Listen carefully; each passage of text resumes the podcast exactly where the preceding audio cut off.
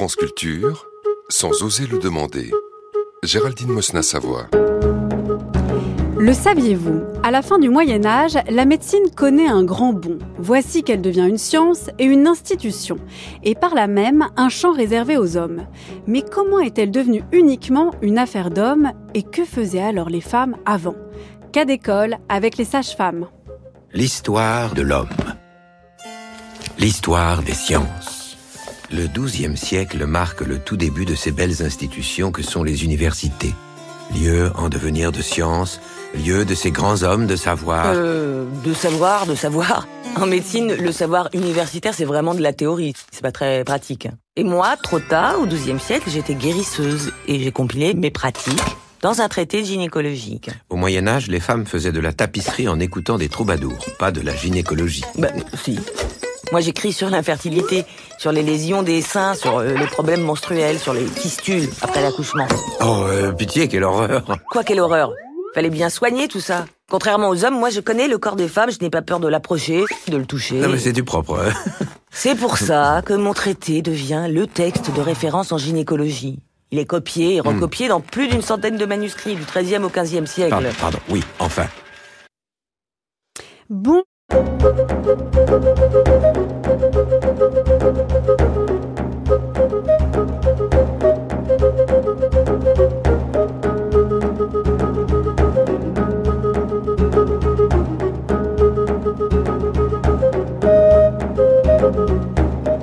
Bonjour Julie y est. Bonjour. Bonjour.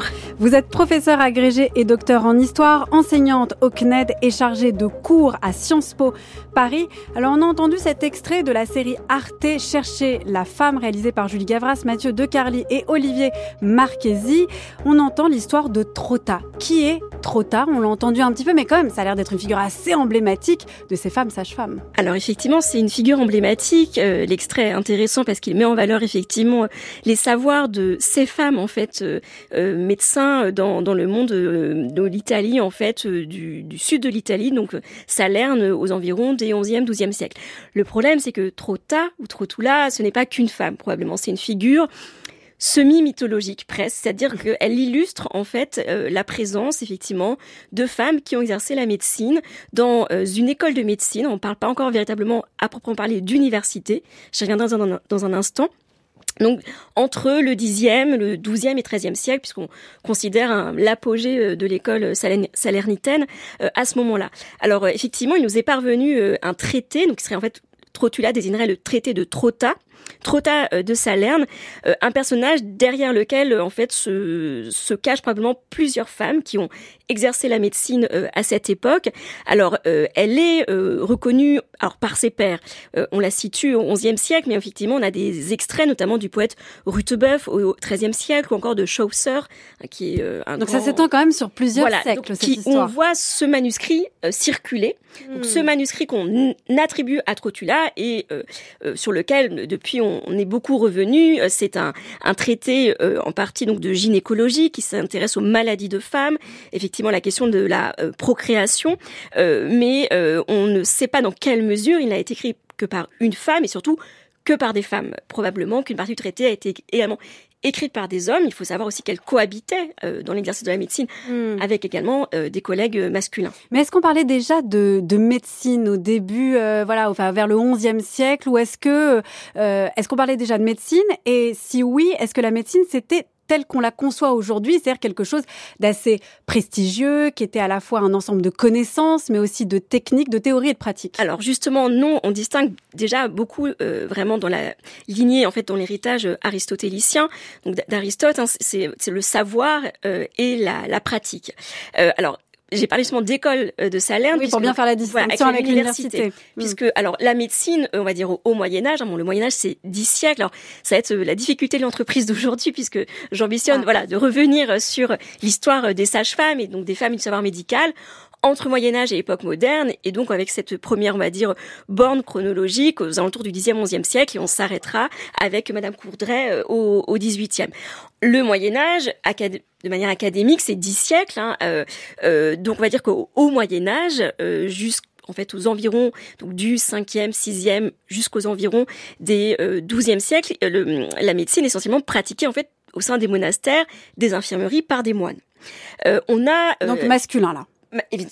Essentiellement masculin et puis c'est une médecine très pratique. Hein, voilà. Mm. Euh, effectivement, on est proche presque des guérisseurs, on pourrait dire, ou voilà, De, penser des blessures. C'est ça. On va penser les pèlerins, tout mm. simplement, en fait, qui viennent se, qui se rendent au monastère. Et donc, Salerne euh, constitue en fait un, élément pionnier de la constitution, effectivement, d'une école de médecine, donc aux environs des 10e, 12e, 13e siècles où on va voir effectivement apparaître euh, déjà une, une, une, fusion entre le savoir et la technique. On va mhm. commencer à cesser de distinguer les deux euh, et à comprendre effectivement que euh, la technique s'acquiert et se perfectionne aussi, enfin par le savoir et, et, inversement. toutefois, vraiment les lettres de noblesse de la médecine vont commencer avec la création des universités. donc Paris, notamment, qui donc est fondée au début du XIIIe siècle, hein, d'abord par Philippe Auguste, puis reconnu par la papauté, euh, notamment avec la bulle Pares Sentiarum en 1231. Et là, la question de la papauté est très importante, puisque les universités qui se fondent dans le cadre d'un euh, renouveau urbain, mais également d'un de ce qu'on va appeler une révolution de l'écrit, donc d'une diffusion des savoirs, alors qu'on redécouvre aussi dans le contexte des croisades l'héritage euh, des savants donc de l'Antiquité qui nous parviennent par de nouvelles traductions mhm. arabes notamment. Euh, donc l'université va très vite se placer sous l'égide de la papauté. Et euh, donc les euh, médecins, les, donc ceux qui suivent une, euh, qui sont docteurs en médecine, il y a trois thèses possibles, on va dire trois universités d'art majeur. C'est le droit canon, donc le droit religieux, le droit civil et la médecine. parmi les plus grandes universités de médecine au Moyen Âge, il y aura Bologne, Montpellier, Paris, également Padoue. et donc ces médecins sont des clercs. Et par conséquent, du fait de leur statut de clerc, euh, euh, l'université en fait exclut les femmes. Donc les femmes ne peuvent accéder à l'université, en ce sens ne hmm. peuvent devenir ce qu'on appellera médecins chirurgiens. Elles vont pratiquer euh, tout de même la, la, médecine. Alors là, je sors cette fois donc du cadre salernitain, qui était une exception parce que donc, voilà, salaire ne dépendait pas de la papauté, ce hmm. qui permettait en fait voilà ce un développement, de, développement de, compétences par des femmes. Exactement, une présence, une cohabitation hmm. Hmm. voilà de praticiens hommes et femmes. Donc à partir du moment où la médecine, euh, les universités sont fondées au 13e, ils se développent 13e, 14e en Occident, elles ont exclu les femmes. On va tout de même voir euh, des femmes pratiquer, on a des chirurgiennes, on estime qu'il y a environ 24 chirurgiennes euh, à Naples entre le 13e et le 14e, 15 femmes médecins à Francfort en partie issus de la communauté juive. C'est pas anodin, hein, puisque mm, mm. Euh, il y a d'ailleurs c'est un autre sujet, mais beaucoup de juifs réfugiés dans les villes impériales. Si c'est une question liée à la papauté, Exactement. Au on question... estime que la religion, d'autres, une autre religion permette aux femmes de devenir Exactement. En tout cas, les juifs, les femmes juives ne tombent pas sous l'interdit voilà. Euh, de, de, la papauté. De, la papauté. Euh, et donc celles que l'on va voir apparaître, euh, notamment à Paris encore comme femmes dites chirurgiens, vont apparaître en fait dans les dans les procès, dans les sources juridiques où en fait on les euh, on les poursuit pour exercice illégal de la médecine. Ce qui est hmm. intéressant, c'est qu'on a on se focalise assez rarement sur l'idée que ce sont des femmes et qu'elles donc elles peuvent pas pratiquer la médecine parce qu'elles sont des femmes. Non, c'est parce qu'elles ne peuvent pas aller à l'université. Donc voilà, elles sont en tort parce qu'elles n'ont pas suivi le euh, parcours. Voilà, le parcours réglementaire pour être euh, médecin. Elles n'ont pas l'autorisation de pratiquer la médecine puisqu'elles n'ont pas été à l'université. Et pourquoi n'ont pas le droit d'aller à l'université Parce qu'elles sont femmes. Mais ça, quelque part, on n'insiste pas vraiment sur cela. C'est presque un, voilà, un fait euh, posé. Est-ce que c'est une relecture actuelle, pardon Julie Pilorget, je, je, vous interromps, de dire en fait que les femmes ont été invisibilisées de la médecine parce qu'elles étaient des femmes en raison de leur sexe? Euh, Quand on dit ça, est-ce que c'est un abus? Est-ce que c'est une méconnaissance? Alors, c'est euh, la question de l'invisibilisation est intéressante déjà parce que c'est pas parce qu'on invisibilise qu'il n'y a pas des personnes. Hein, ça, c'est aussi au cœur de mes travaux hein, qui portent plus largement sur la, place des femmes en ville à la, à la fin du Moyen Âge. moi, j'ai travaillé, je le précise parce que c'est important aussi pour la suite de mon discours, notamment sur les sages-femmes sur le nord de la France, hein, qui est un espace coutumier qui repose donc sur euh, un droit oral qui permet aussi une plus grande peut-être liberté aux femmes dans leur exercice et dans leur présence dans l'espace public. Euh, mais donc, il, les femmes ont toujours été quand même présentes finalement dans l'exercice de la médecine, en tout cas dans les médecines dites de femmes, notamment, hein, pas la médecine d'hommes. Là, mm, euh, mm. alors pour le cas de Trotta, je ne pourrais pas vous dire, mais en tout cas les traités qui sont parvenus même de ces femmes hein, ont exercé la médecine à Salerne au, milieu du Moyen Âge parlent essentiellement de médecine de femmes. C'est mm. comme ça qu'on Donc d'accouchement, on pourrait dire, comment de maladies de femmes, c'est-à-dire de maladies qui concernent eh bien les organes féminin à, proprement Comme on l'a entendu dans l'extrait de la, de la série Arte, à savoir les seins, le sexe féminin. Exactement. Sachant qu'on est, il faut le préciser, dans une, un, mode de pensée héritier de la pensée grecque, donc de théorie d'Hippocrate, un médecin grec du IVe siècle avant Jésus-Christ, qui sera repris par Galien au IIe siècle, et dans une vision très binaire du corps de l'homme et de la femme. Ça a été repris et très bien montré après euh, par Thomas Lacker, ça va durer finalement jusqu'au 18e. Euh, donc la femme est un homme manqué, mais il y a toute une, c'est Aristote, hein, mais il y a toute une, une vision, on va dire, euh, asymétrique de l'homme et de la femme. Très rapidement, euh, on pense par exemple que euh, l'utérus est un pénis rétroversé, hmm. que euh, les, les testicules sont des ovaires, ainsi de suite.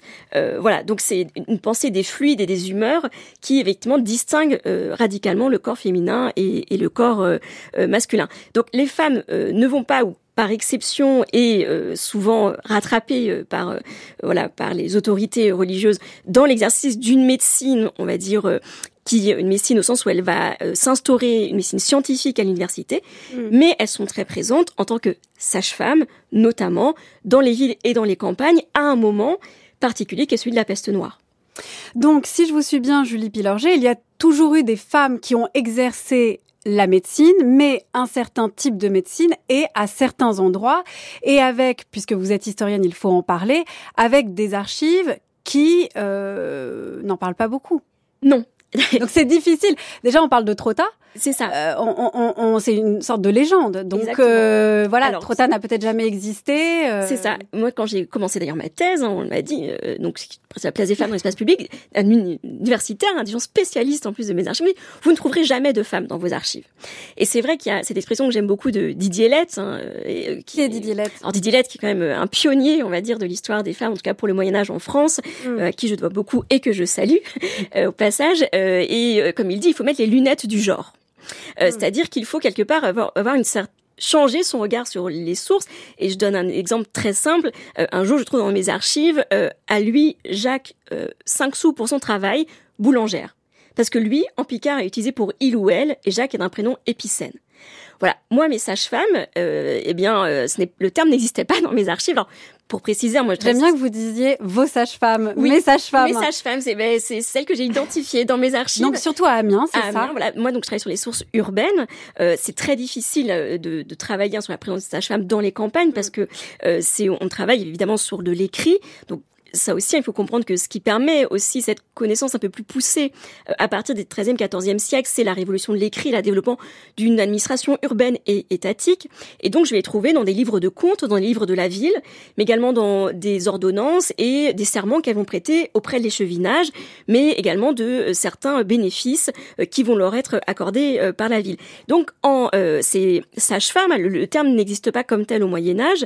il va dériver par la suite hein, de notamment de, la manière dont on en reconnaît une science. Et donc, j'en précise un peu, préciser que la sage-femme, c'est la femme qui est experte dans la science des femmes. D'accord?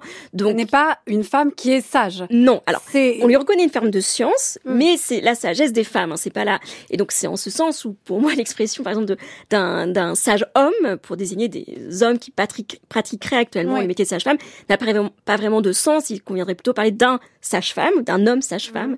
euh, à, à, ce propos. Voilà. Donc, ces, ces, ces, femmes, elles sont désignées sous le terme de méralérès en picard, donc pour l'espace d'Amiens. Donc, alors, expliquez-nous mère. Donc, c'est mère.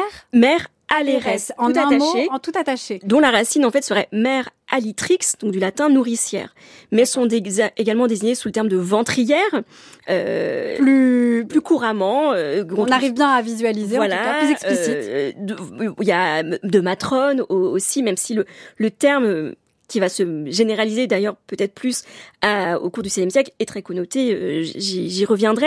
Mais donc voilà, ces, sages-femmes en fait vont bénéficier d'une certaine reconnaissance à partir euh, donc du XIIIe, euh, XIVe siècle, donc dans le contexte du milieu urbain, donc de développement de la population. Après ce qu'on appellera un beau XIIIe siècle de croissance démographique et d'épanouissement de la ville, de l'économie médiévale, eh bien l'Occident va être frappé par la peste noire. Et la chute de la mortalité va faire prendre conscience aux autorités urbaines la l'important c'est bien de voilà de prendre en compte euh, les femmes en couche et leurs enfants.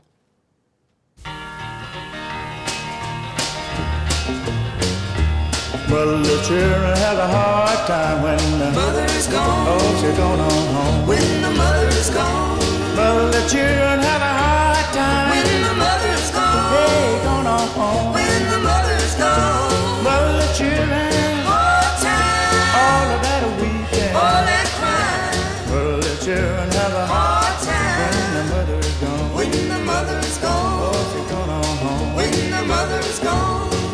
say sister will do when the mother is gone. Oh, gone on home. When the mother is gone. Some people say sister will do when, when the mother is gone. Oh, gone on home. When the mother is gone. People say sister will do.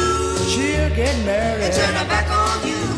Well, the children have a hard time when the mother is gone. When the mother is gone. Oh, the mother is gone. When the mother is gone. Hush, little baby, don't you cry. I know your mother is gone. Oh, she's gone on home. I know your mother is gone.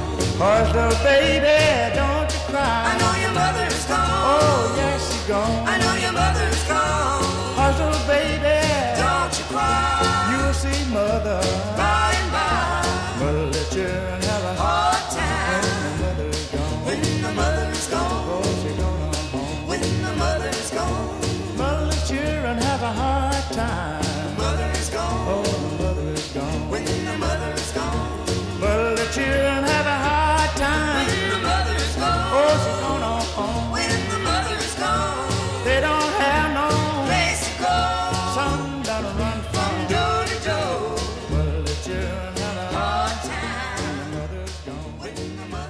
soir, les étoiles du chien seront très haut dans le ciel.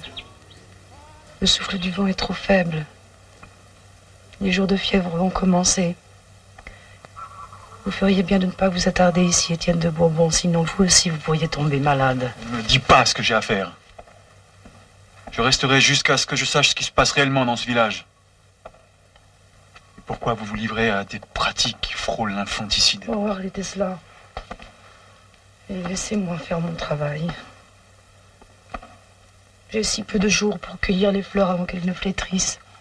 C'est en me retenant ici qu'il y a risque d'infanticide. Tu pourras recommencer à préparer tes potions et tes baumes si tu renonces à ce rite criminel dans le bois. Il n'est pas criminel. J'aide ceux qui sont malades. J'accomplis la volonté de Dieu. Cet acte est une abomination au regard de Dieu. Et même si tu soignes les enfants avec tes remèdes, ce, ce rite ne peut leur faire que du mal. J'ai des moyens de protéger les enfants du feu et du loup. Il y a tant de choses que vous ne voyez pas et que vous n'entendez pas. Pour l'amour du ciel, Elda. Tu parles comme une sorcière. Ceci n'est pas de la sorcellerie. Quand l'enfant est malade et change d'aspect, la mère prend peur. Alors elle veut aller dans le bois, demander à l'esprit de lui rendre son véritable enfant. Mais pourquoi l'accompagnes-tu et acceptes-tu de faire courir un tel danger à l'enfant? Pourquoi ne lui expliques-tu pas que ce qu'elle fait n'a aucun sens? Parce que cela en a un. Si l'enfant meurt, la mère est convaincue que c'est la faute de l'esprit des bois et non pas de la sienne.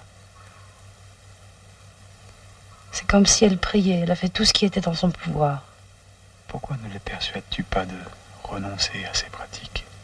Le moine et la sorcière, un film de Suzanne Schiffman qui est sorti en 1987. C'est vous qui nous l'avez euh, conseillé, Julie Pilorger, ce film, et ça permet effectivement d'entendre Elda, cette jeune guérisseuse, on pourrait dire accoucheuse, sage-femme, euh, Méralérès, c'est ça, je ne me alors, trompe pas Elle n'est pas dans l'espace Picard, alors je pense qu'on ah l'a appelée comme ça, elle est plutôt dans le sud, a priori. Mais effectivement, elle, elle représente cette figure hein, de ces femmes qui vont suivre en amont et en aval euh, les, euh, les, les, les mères et leurs enfants.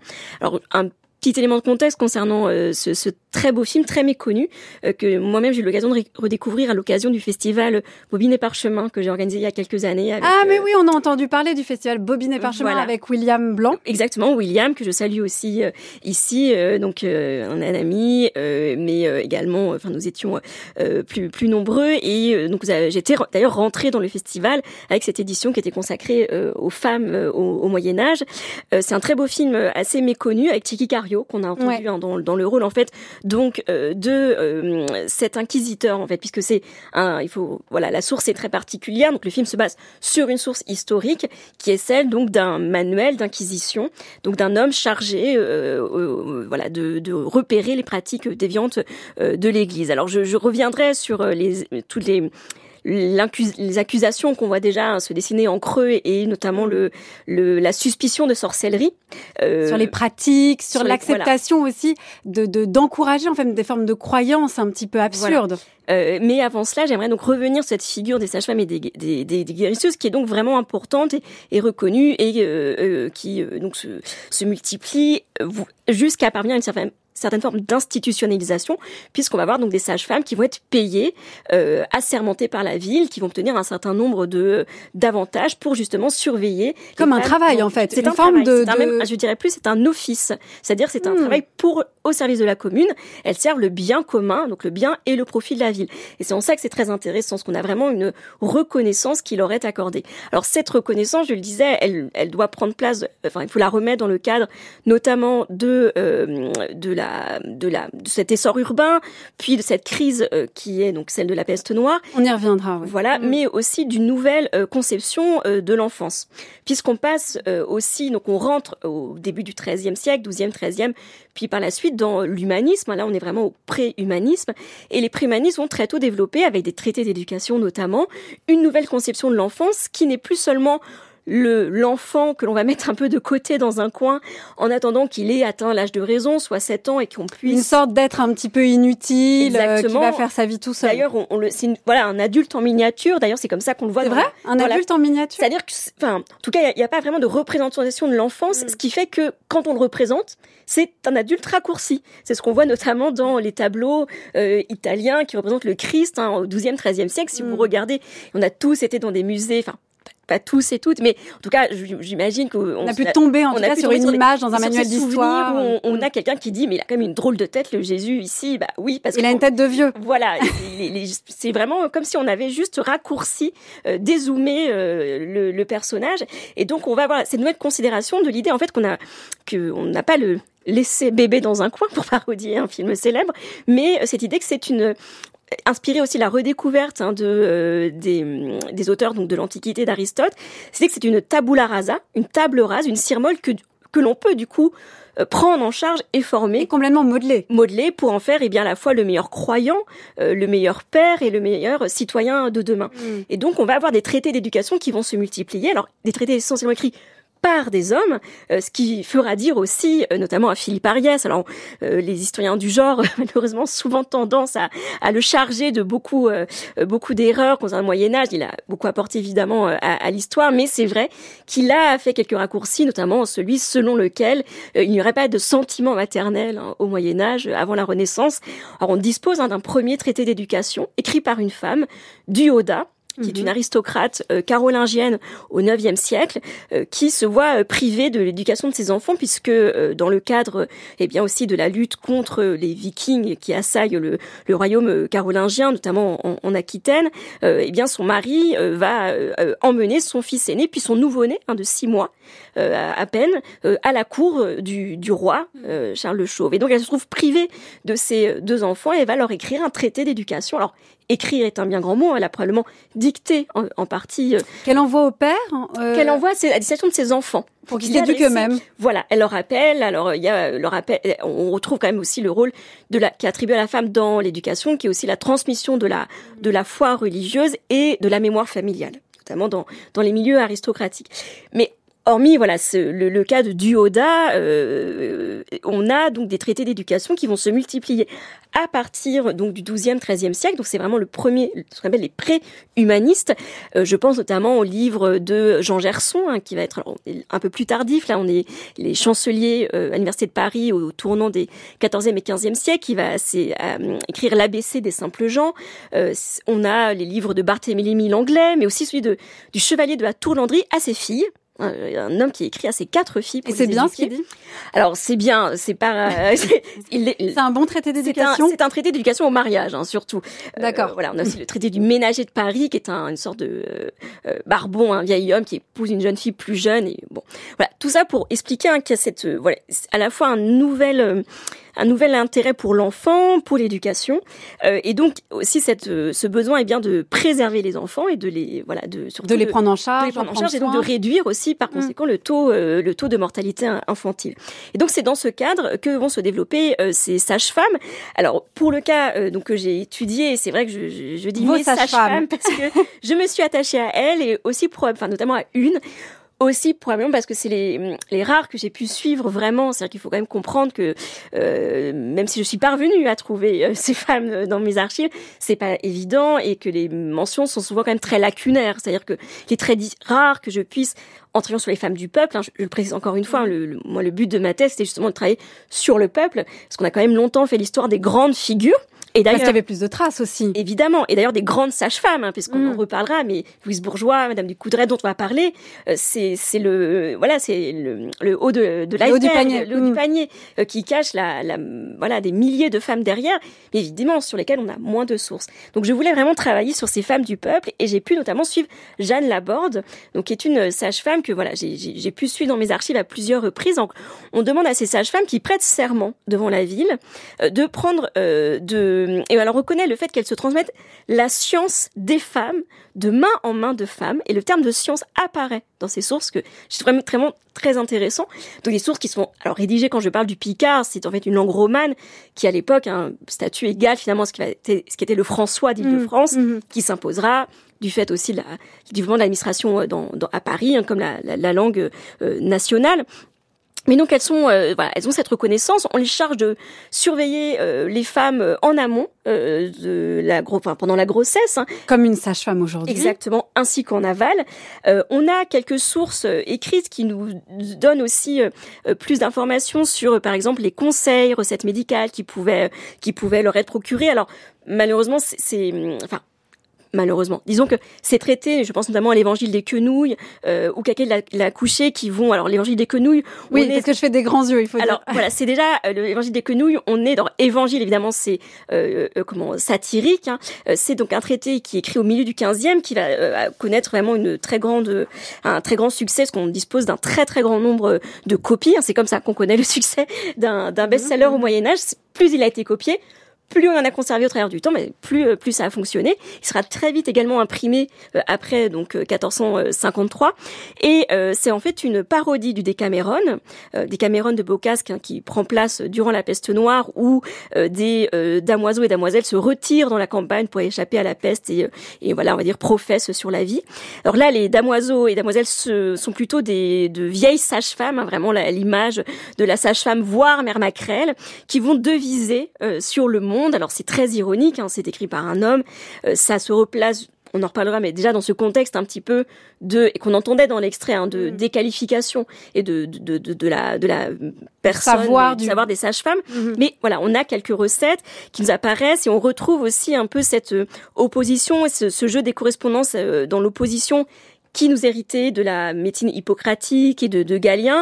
Euh, C'est-à-dire que si on veut un garçon, vaut mieux euh, le faire euh, le matin en mettant la main devant le sexe pendant le l'accomplissement donc de l'acte sexuel. La main devant le sexe Oui, pendant l'accomplissement Voilà, je, je- on n'a pas de schéma pour le coup explicatif, mais et évidemment, si on veut faire une fille, c'est mieux la nuit. Bon, là, c'est on retrouve, hein, c'est, je, je ne développe pas, mais vous on trouvez plein de choses de ce type-là, de, Voilà, des sortes de conseils. euh, Exactement, mais je veux dire même, enfin, si vous cherchez à vous renseigner sur ce qu'on appelle la théorie des humeurs, hein, les humeurs, c'est les quatre tempéraments, euh, donc notamment popularisés par par Galien. Pour résumer, en, en réalité, euh, on va dire que si l'homme euh, est, euh, est comment est sec euh, et euh, enfin et donc est maître de ses émotions, euh, donc euh, la femme va être chaude et humide. Et d'ailleurs, c'est parce qu'elle est chaude et humide qu'elle ne peut pas avoir, qu'elle n'est qu'une matrice, euh, on va dire, euh, euh, enfin qui est c'est un réceptacle Mm. de la semence masculine qu'elle est active et, euh, et, et dominée. On sent la réception, enfin l'influence aristotélicienne. C'est ça, voilà, vraiment euh, de voilà depuis Hippocrate qui est contemporain d'ailleurs, enfin à peu près à peu,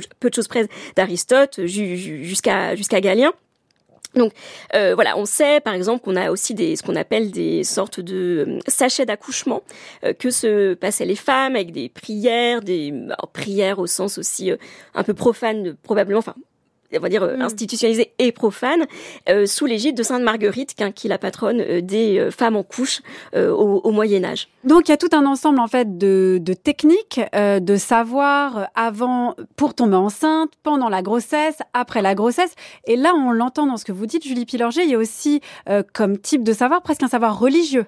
Euh, Alors on est vraiment, et c'est ce qu'on entend dans l'extrait de Bernard Guy, ce mélange euh, entre le profane et euh, enfin le religieux populaire Mm. et le religieux savant, si je dois le dire euh, un peu maladroitement. C'est-à-dire que euh, on a quand même toujours, notamment dans les campagnes, une interpénétration entre des euh, des savoirs qui sont effectivement euh, presque pas semi-religieux, mais qui, qui, qui renvoient à du religieux, mais qui sont effectivement, qui, Bah, qui à la culture populaire. Ce, ce, ce terme de sagesse, d'ailleurs, euh, sage, euh, en dit beaucoup. C'est-à-dire que ça rejoint à la fois une forme de sagesse spiritualité et aussi une forme de sagesse de connaissance Tout à plus, fait.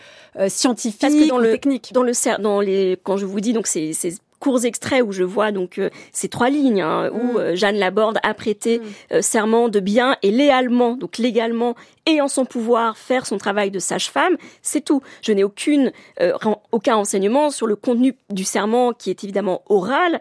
Euh, voilà, on est quand même dans, encore à ce cette, cette une interprétation interpénétration très grande entre l'oralité et l'écrit euh, à la fin à la fin du Moyen Âge. Alors ce qui est plus intéressant, c'est sur le moment de l'accouchement et sur ce qui suit, et ce qui va aussi, euh, eh bien, susciter après, euh, voilà, la focalisation euh, autour euh, de la sage-femme et son rapprochement avec la figure de la sorcière, c'est le fait que si l'enfant, l'accouchement se présente mal, la sage-femme est habilitée à prononcer le baptême. Et alors, en théorie, les parents aussi, mais euh, si c'est- on- on- ça se développe hein, à la fin du Moyen Âge, hein, mais en cas d'extrême urgence, il faut prononcer le baptême, euh, parce que si l'enfant meurt sans baptême, il n'est pas euh, intégré à la communauté des fidèles, donc il est exclu de ce qu'on appelle l'ecclésia et ne peut recevoir de sépulture en terre sainte. Pire, il est condamné aux enfers. Alors évidemment, pour soulager l'âme de ces pauvres parents, on va créer les limbes, notamment dans à peu près ce même moment, c'est-à-dire un espace non intermédiaire, mais réservé euh, aux enfants morts sans le baptême, qui Et qu'on pourrait encore baptiser. non, alors on va ça, on va faire autre Ah. chose encore. C'est les sanctuaires de répit. Ça, j'adore. C'est qu'on va même créer des sanctuaires. On va faire revivre l'enfant le temps du baptême pour qu'il puisse aller au paradis. Et, et ça, c'est les sages-femmes qui le faisaient aussi? Alors là, donc c'est quelque chose qui va être théorisé, qui va être écrit, mais effectivement, les sanctuaires de répit, j'ai honnêtement peu d'informations sur Ouais. la question. Euh, je vous en, voilà, l'existence que ça apparaît, existe, mais on ne sait pas comment voilà. ça se passe. Par contre, effectivement, sur le, le besoin de prononcer le baptême en cas d'extrême urgence, en l'absence d'un prêtre, parce que l'accouchement est une affaire de femmes, le mari en est exclu, en est exclu hein, il n'y a que des femmes au moment de l'accouchement. Outre l'accoucheuse, euh, la famille, euh, les, les voisines, euh, c'est la sage-femme effectivement qui doit le prononcer.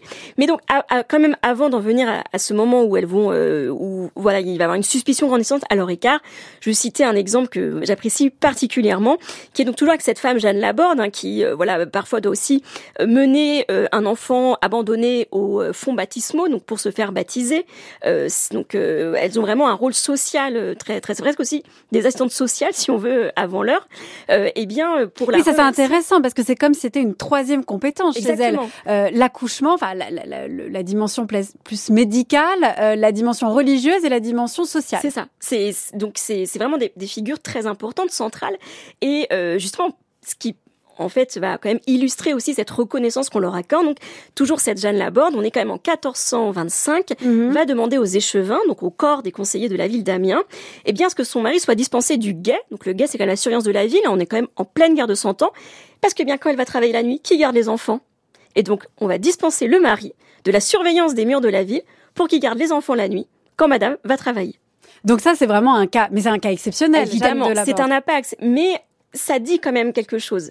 Euh, ça dit quelque chose de la reconnaissance Ouais. de leur rôle social euh, important, et elle est peut-être pas la seule. Après, c'est la limite des sources, euh, évidemment, mais et surtout, ça renvoie à quelque chose qui est très important pour moi, c'est le côté pragmatique de la société médiévale. Puis c'est le côté reconnaissance aussi. Voilà. Mais c'est cette idée où, en fait, à un moment, on, on, on sort aussi un peu du, du carcan, du discours où on est pragmatique. C'est-à-dire Mm. qu'on a une reconnaissance, elles font un vrai travail, elles ont besoin de faire ce travail.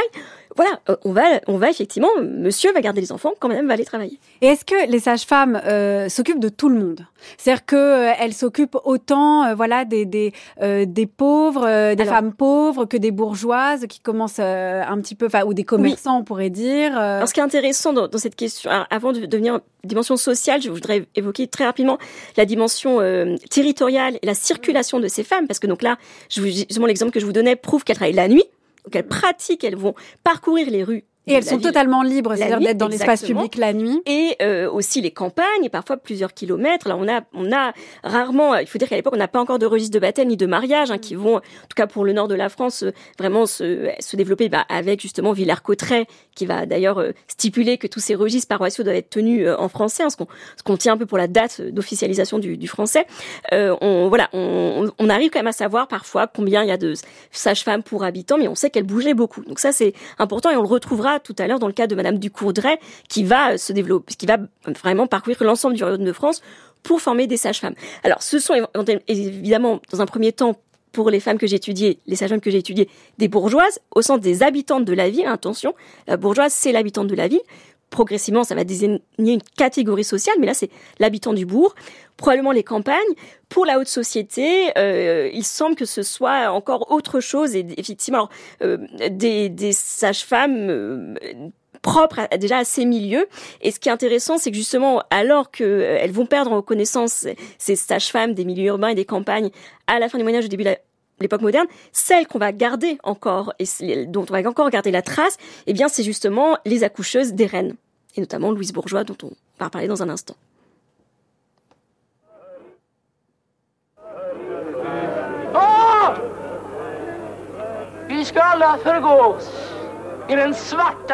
Döden. Nous allons tous mourir de la peste noire. Vous tous, stupides troupeaux, et vous qui vous pâmez de fatuité replète, cela est peut-être votre heure dernière. Er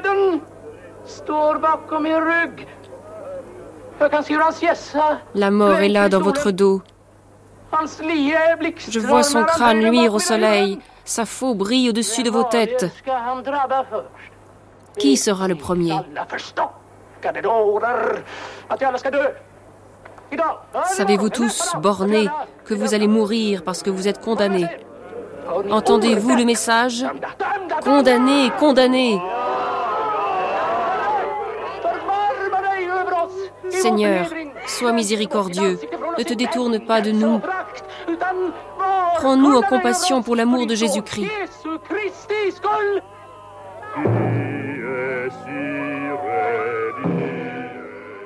Le septième saut d'Ingmar Bergman, 1957, on y entend la peste noire qui, vous l'avez dit, Julie Pilorget, est un grand moment en fait dans cette histoire entre les femmes et la médecine. Alors l'épidémie de peste noire, ça commence en 1346, ça se termine en 1353. Vous l'avez dit, c'est un premier moment de... Ah, Oui, euh, il n'y a pas vraiment de date de fin pour la peste. Oui, c'est des vagues. C'est-à-dire qu'il y a un gros moment, la, la peste. comme pour le. Covid. Exactement, euh, un peu encore plus long. Je ne souhaite pas ça, hein, honnêtement, parce que là, euh, les vagues, elles arrivent dans le nord de la France jusqu'à la fin du 14e, hein, avec même avec toujours cette difficulté dans les sources de qu'est-ce qu'on désigne comme la peste. hein. c'est la pestilence, c'est aussi des épidémies, des crises supplémentaires qui, qui sont derrière. Mais effectivement, voilà, ce moment va être important puisque euh, on va, c'est c'est un temps fort qu'on retrouvera donc à la- dans la, la borne de fin, si j'ose dire, de, de, de cette émission qui sera au 18e. Ce qui est intéressant, c'est de voir que c'est ces moments de crise, de crise de la mortalité, qui vont susciter un nouvel intérêt euh, pour finalement les sages-femmes et leur importance. Et donc voilà, on a ce moment euh, donc euh, où pendant avec la peste noire, puis et, ses conséquences à plus long terme. Et encore une fois, c'est pas que la peste noire, hein, c'est aussi des des, des épidémies, des crises frumentaires, voilà, qui vont donner aux, aux sages-femmes un rôle d'importance. Et on va avoir une sorte d'amorce d'un recul progressif à partir du milieu du XVe siècle. Et alors, qu'est-ce qui se passe après comme deuxième moment de, de bascule ce moment euh, de bascule, ça va être, euh, il, est, il est complexe et il est, c'est à mettre dans le cadre un peu plus important, on va dire, d'une, de, du- d'un renfermement, plutôt d'une désinstitutionnalisation de la place des femmes à la charnière des époques médiévales et modernes. Euh, contrairement à ce que on peut penser, hein, les femmes n'ont pas eu de renaissance. Hein, je renvoie à un célèbre article de John Kelly Gadol qui, dès 1970, écrivait et appelait donc la communauté scientifique à, à s'interroger sur cette question, à ce chrononyme de renaissance, en disant Did women have a renaissance? La réponse étant évidemment non. Alors depuis, Au contraire, on pourrait dire. au euh, contraire, alors depuis, Mary Wissner est revenue en disant Did women need the renaissance Mais effectivement, non. Euh, mais euh, alors, elles ne vont pas arrêter de travailler, elles ne vont pas arrêter de- d'accoucher les C'est femmes. pas une rupture, c'est c'est- c'est C'est comme ça. la fin, c'est comme la peste qui n'a pas vraiment de fin. Il n'y a pas eu tout à coup un moment de bascule. où On a dit à toutes Je les femmes de rentrer chez Je elles. dirais même c'est comme la guerre de 14, c'est-à-dire qu'on a souvent Oui. dit que la guerre de 14 euh, voilà, permettait aux femmes de travailler. Non, euh, les femmes ont toujours travaillé. Et c'est pour ça que je, je, je récuse un peu le terme de- d'enfermement. ou c'est vraiment, voilà, terme un peu compliqué à dire, mais désinstitutionnalisation, c'est une perte de reconnaissance tout, tout simplement. Alors le, le, le phénomène est global, c'est-à-dire que c'est pas seulement les sages-femmes, c'est effectivement on a une fermeture des corps de métier aux femmes, euh, c'est aussi le contexte de la réforme protestante qui va rappeler le rôle de la Vierge, du modèle euh, voilà euh, de, de Marie et donc du rôle de la femme au foyer. C'est la naissance de l'imprimerie et l'imposition du François et, et donc aussi de la masculinisation de la langue qui vont faire disparaître aussi tout un tas de termes comme autrice, hein, qui était un terme courant au, au Moyen Âge. Comme, euh, mais, aussi, J'arriverai qui- jamais à le dire. Je trouve qu'il est pas. euh, Non, c'est il faut il est pas faut un peu fluide. d'entraînement. Il faut au moins 10 ans de thèse. Mais d'ailleurs, on cessera de les appeler, enfin, on cesse de l'appeler Mm. Méralérès dans, dans les sources. À partir du 15e, elles deviennent matrones. En tout cas, dans les sources que Mais j'ai on pourra d'ailleurs revenir sur ce terme de maître. Oui, oui. Continuez, Julie. Euh, mais donc effectivement, voilà, c'est un, phénomène complexe euh, et euh, qui va donc avoir aussi son pan qui est le début de la chasse aux sorcières. Euh, alors, on, on a hein, dès, euh, dès le milieu du, euh, du, du 15e hein, des, des, hum, des voix qui s'élèvent aussi contre la question des sages-femmes. On a notamment, euh, enfin même avant, en fait au 14e, hein, Henri de Qui est chirurgien des rois de France, qui reproche euh, l'illettrisme des, euh, des, des sages-femmes. Euh, on a aussi, euh, voilà, Innocent, Innocent VIII, qui va publier en 1483 une bulle parmi lesquelles il dénonce. Alors voilà, je, je, je suis tombée sur ce terme de bulle. Alors oui, Pourquoi une bulle? J'y ai pensé en préparant l'émission. Je me disais, mais c'est pas du tout une bulle. C'est en fait le nom qu'on donne à un acte émis par le pape, tout simplement. et, pour- et, et on sait pourquoi. Alors je, là, je serais incapable de vous. ok, je regarderai. Je regarderai. Mais voilà, et donc il y a progressivement cette cristallisation qu'on entendait dans le- l'extrait un peu Mhm. déjà de sur le moine et la sorcière, qui va se former autour des sages-femmes du fait, eh bien, de cette possibilité de dire les prières, de cette possibilité aussi, voilà, de manier des onguents, des et, et donc voilà, progressivement, euh, elle il y a une euh, voilà une suspicion. Euh, c'est le alors le j'allais dire le coup de massue, mais c'est un, on va dire un, un jeu de mots volontaire. C'est l'ouvrage Le marteau sorcière, donc Mm. le Malus Maleficarum de Jacques Sprenger et Henri Institutoris en 1486, donc euh, quelques années après euh, justement ce, cette bulle d'innocent 8 qui va vraiment euh, focaliser eh bien le la, la, la peur et la suspicion sur la, la, figure de- des, des, sages-femmes et des accoucheuses. Voilà, la chasse aux sorcières, c'est vraiment un phénomène de l'époque moderne, contrairement à ce qu'on croit. Avant le 15e siècle, on condamne autant de sorciers que de sorcières pour pratique de la, de la sorcellerie. Et un dernier élément pour comprendre, je, je parlais donc des différents, des trois éléments qui seraient voilà, le- la transformation de la langue, le- la Mm. fermeture des corporations, avec le changement dans, dans l'économie et cette réforme protestante, c'est aussi les progrès de la médecine et en fait la multiplication des dissections.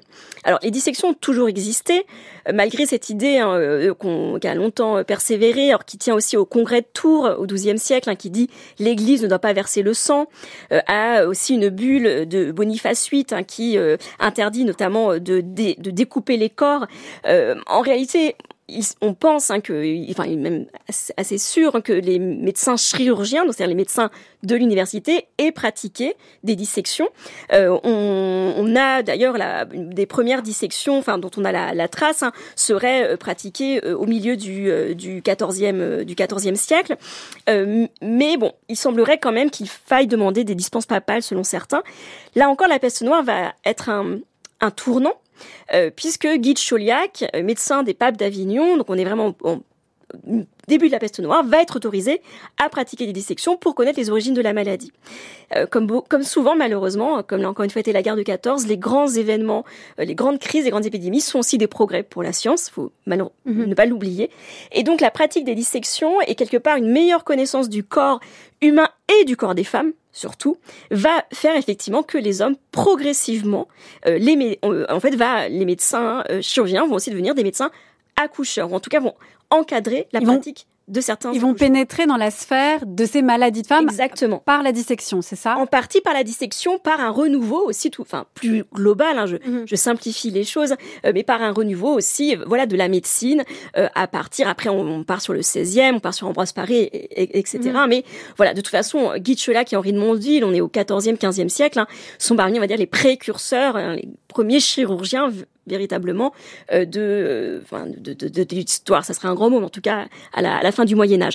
Ce qui fait qu'en fait, les femmes, au fur et à mesure, ont été assujetties en fait à ce Exactement. pouvoir des hommes médecins, en tout cas chirurgiens. Voilà, On emploie aussi le, le terme de barbier. euh, Alors là, a- en fait, c'était ça. Il avait, en fait, pendant, il y a longtemps une distinction entre ce qu'on va appeler les chirurgiens barbiers et les maîtres chirurgiens. En fait, c'est les chirurgiens barbiers qui vont être des médecins qui vont être dans la pratique. Enfin bon, le barbier, c'est vraiment celui qui va recoudre, curer les plaies. Mm. Oui, je, je cite euh, le barbier donc curer et guérir toute manière de clous, de bosses et plaies ouvertes. Voilà. Bon, euh, c'est, ça reste expérimental. On peut, Mm. c'est le cas.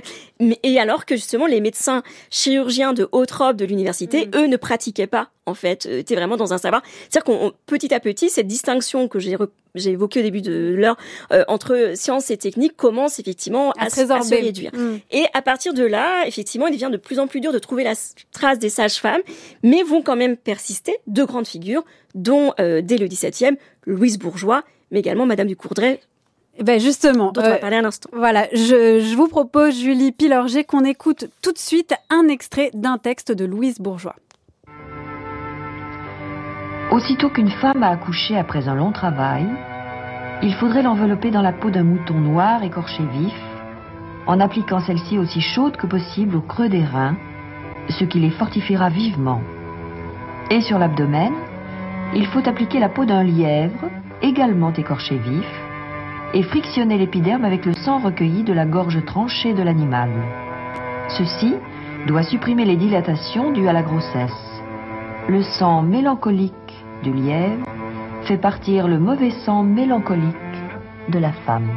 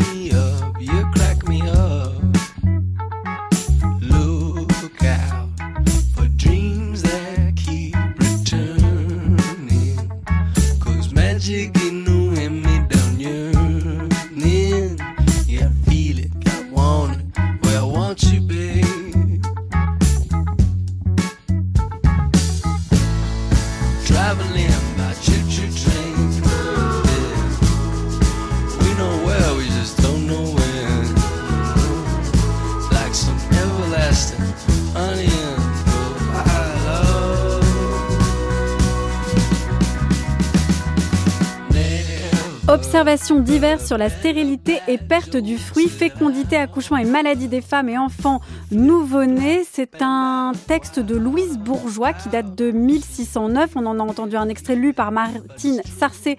C'était sur Antenne 2 en 1980. Alors qui est Louise Bourgeois? Est-ce qu'elle fait partie de ces exceptions qui ont perduré malgré en fait bah, le retrait euh, des femmes de cette sphère médicale? Alors je précise aussi, Louise Bourgeois, à ne pas confondre avec la plasticienne du Oui, même nom. Tout à fait. Euh, voilà, du, du 20e siècle, hein, parce que lorsqu'on veut faire des recherches sur celle-ci, c'est pas ce qui apparaît, c'est pas elle qui apparaît en premier. Donc effectivement, euh, c'est une sage-femme du 17e. Alors, exception. En tout cas, fait partie de ces sages-femmes qui vont évoluer, qui vont être reconnues un peu comme formatrices et qui vont évoluer dans euh, les milieux, en tout cas de la noblesse, voire de l'aristocratie. Alors, je parce que c'est intéressant, elle est mariée à un maître chirurgien. Et ça, on l'oublie Ça un peu fonctionne aussi. souvent en oui, couple. Et quand je ne l'ai pas développé, mais quand je disais qu'il y avait aussi quelques femmes qui euh, continuaient à pratiquer la médecine en dehors de l'université et qu'on retrouvait d'ailleurs parce qu'elles étaient condamnées par cette même université euh, au Moyen Âge, il y avait souvent une histoire de famille derrière. Donc une femme, une fille de et donc effectivement, euh, elle est connue notamment pour avoir accouché euh, Marie euh, de Médicis et avec donc Louise Bourgeois et Madame de la Marche également, hein, qui va donc peu de temps après. et- enfin voilà, ça fait partie des deux figures notamment hein, du du 17e qui voilà qui évoluent quand même dans un milieu très particulier, qui est celui voilà de la noblesse et, et qui donc invisibilise ces et qui vont écrire des traités, hein, euh, voilà, invisibles, celles qui effectivement vont exercer dans les campagnes. Et dans qui continuent donc à exercer. qui continuent à exercer. Est-ce que ça, on en a la trace de ces, Alors, toutes ces on en a la euh, trace lorsqu'elle oubliées d'une certaine manière Oui. ou invisibilisées Mais en fait, quand elle vient, finalement, euh, Angélique Ducourdray, sur Mm. laquelle on, on va euh, terminer, hein, qui est donc là on est au 18e, euh, justement un nouveau moment où on fait face à une crise eh bien euh, démographique. Et d'ailleurs Montesquieu en parle dans ses lettres persanes. Et je vous invite à ce propos à écouter euh, l'émission qui a été faite euh, déjà euh, il y a euh, un ou deux ans sur Madame Ducourdray sur France Culture. voilà, par On mettra Sage. le lien sur le site. Voilà, par Nathalie. Sage-Pranchère, qui est une spécialiste voilà, de, des sages-femmes à l'époque moderne. Et donc, euh, voilà, elle, elle d'ailleurs, dans, dans son... euh, plus spécialiste que moi donc de cette période, elle revient justement sur cette idée de d'autres femmes qui font fonction en fait de sages-femmes, qui sont des voisines, des femmes de l'entourage, mais qui effectivement n'ont pas de formation, qui n'ont plus cette reconnaissance qu'on accordait à, à, certaines femmes au Moyen Âge. Euh, et euh, voilà, on sait aussi que les médecins vont euh, certains intervenir sur le corps et sur les accouchements. Euh, on sait qu'il y a une officine des accouchés à l'Hôtel Dieu. Alors quand vous me demandiez tout à l'heure sur quelles sont ces femmes, on sait oui qu'il y a à partir de 1378 à l'Hôtel Dieu de Paris euh, une officine des accouchés, probablement plutôt pour les pauvres femmes et les accouchements difficiles qui n'auraient pas d'encadrement. Mais donc, au charnière des 17e, 18e siècle, face à cette inquiétude et cette, euh, voilà, cette, euh, cette voilà, difficulté qu'enroule la population, eh bien, on va effectivement porter euh, encore à nouveau, comme pendant la peste noire, euh, une attention particulière aux femmes et euh, aux enfants. Et on va notamment charger euh, Angélique Boursieux du Courdray, euh, donc, qui, donc, eh bien, qui est soutenue par le roi, notamment par Louis XV, eh bien, d'aller former dans tout le pays mmh. à l'aide de ce qu'on appelle la machine du coudray.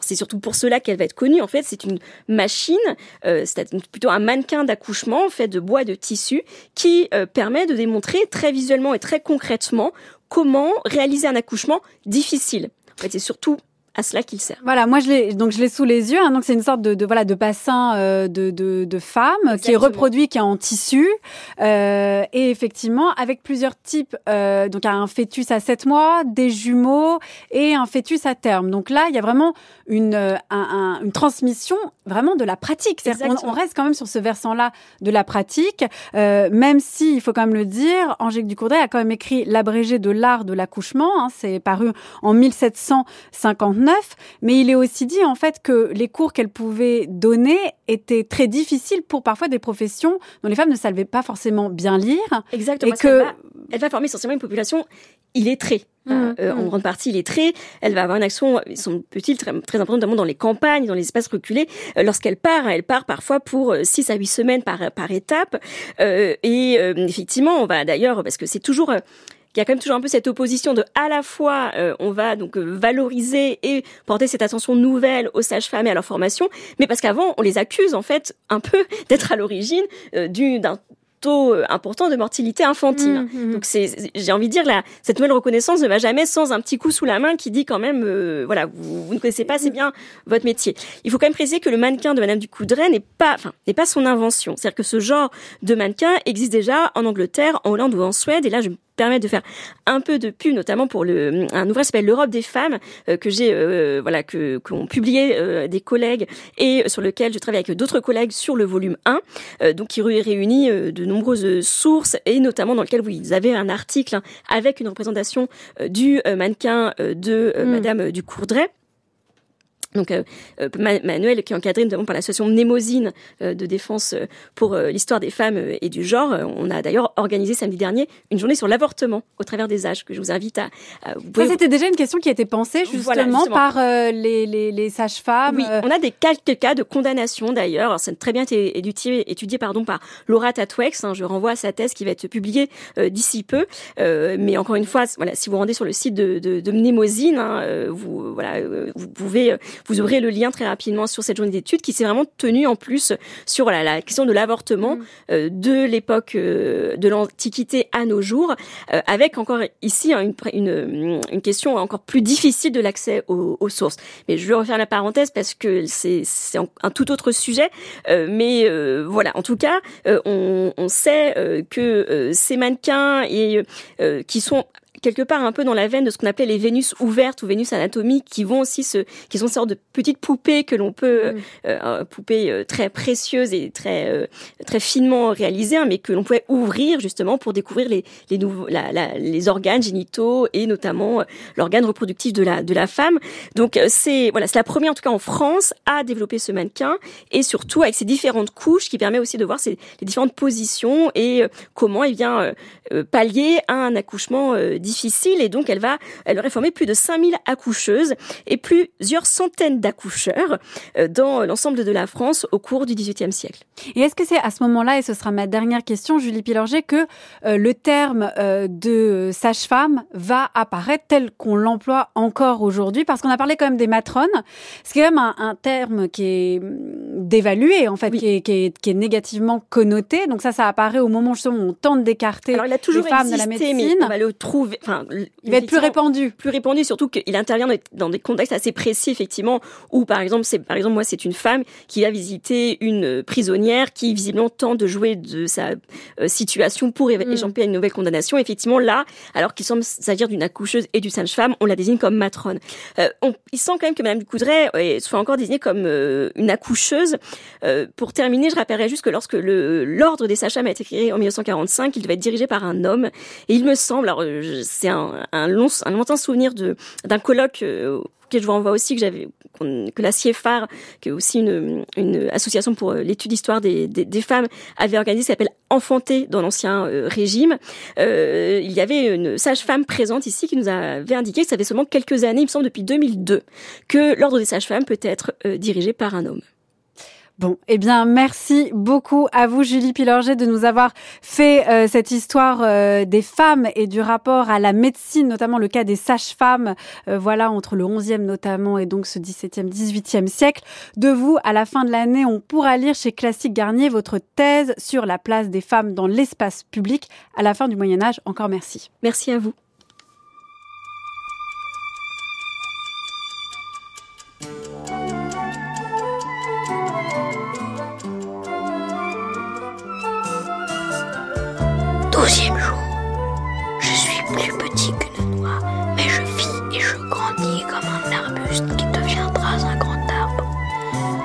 Comme un soie qui deviendra papillon.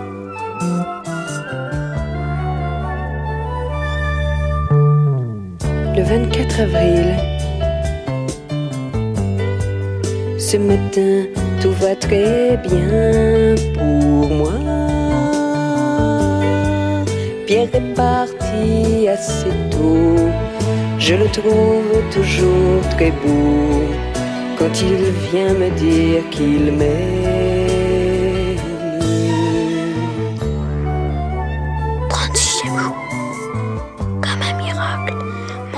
Et il va battre chaque seconde de ma vie tant que je serai.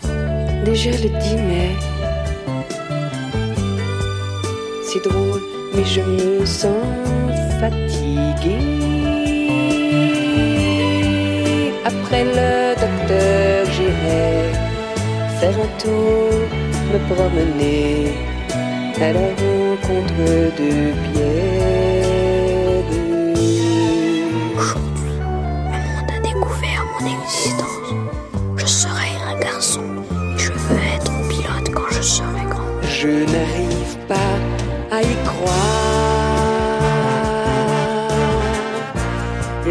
un enfant de lui.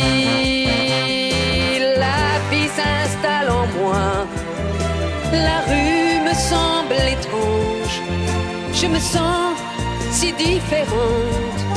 Je cours retrouver Pierre, il ne sait rien, le voilà, déjà je suis dans ses bras.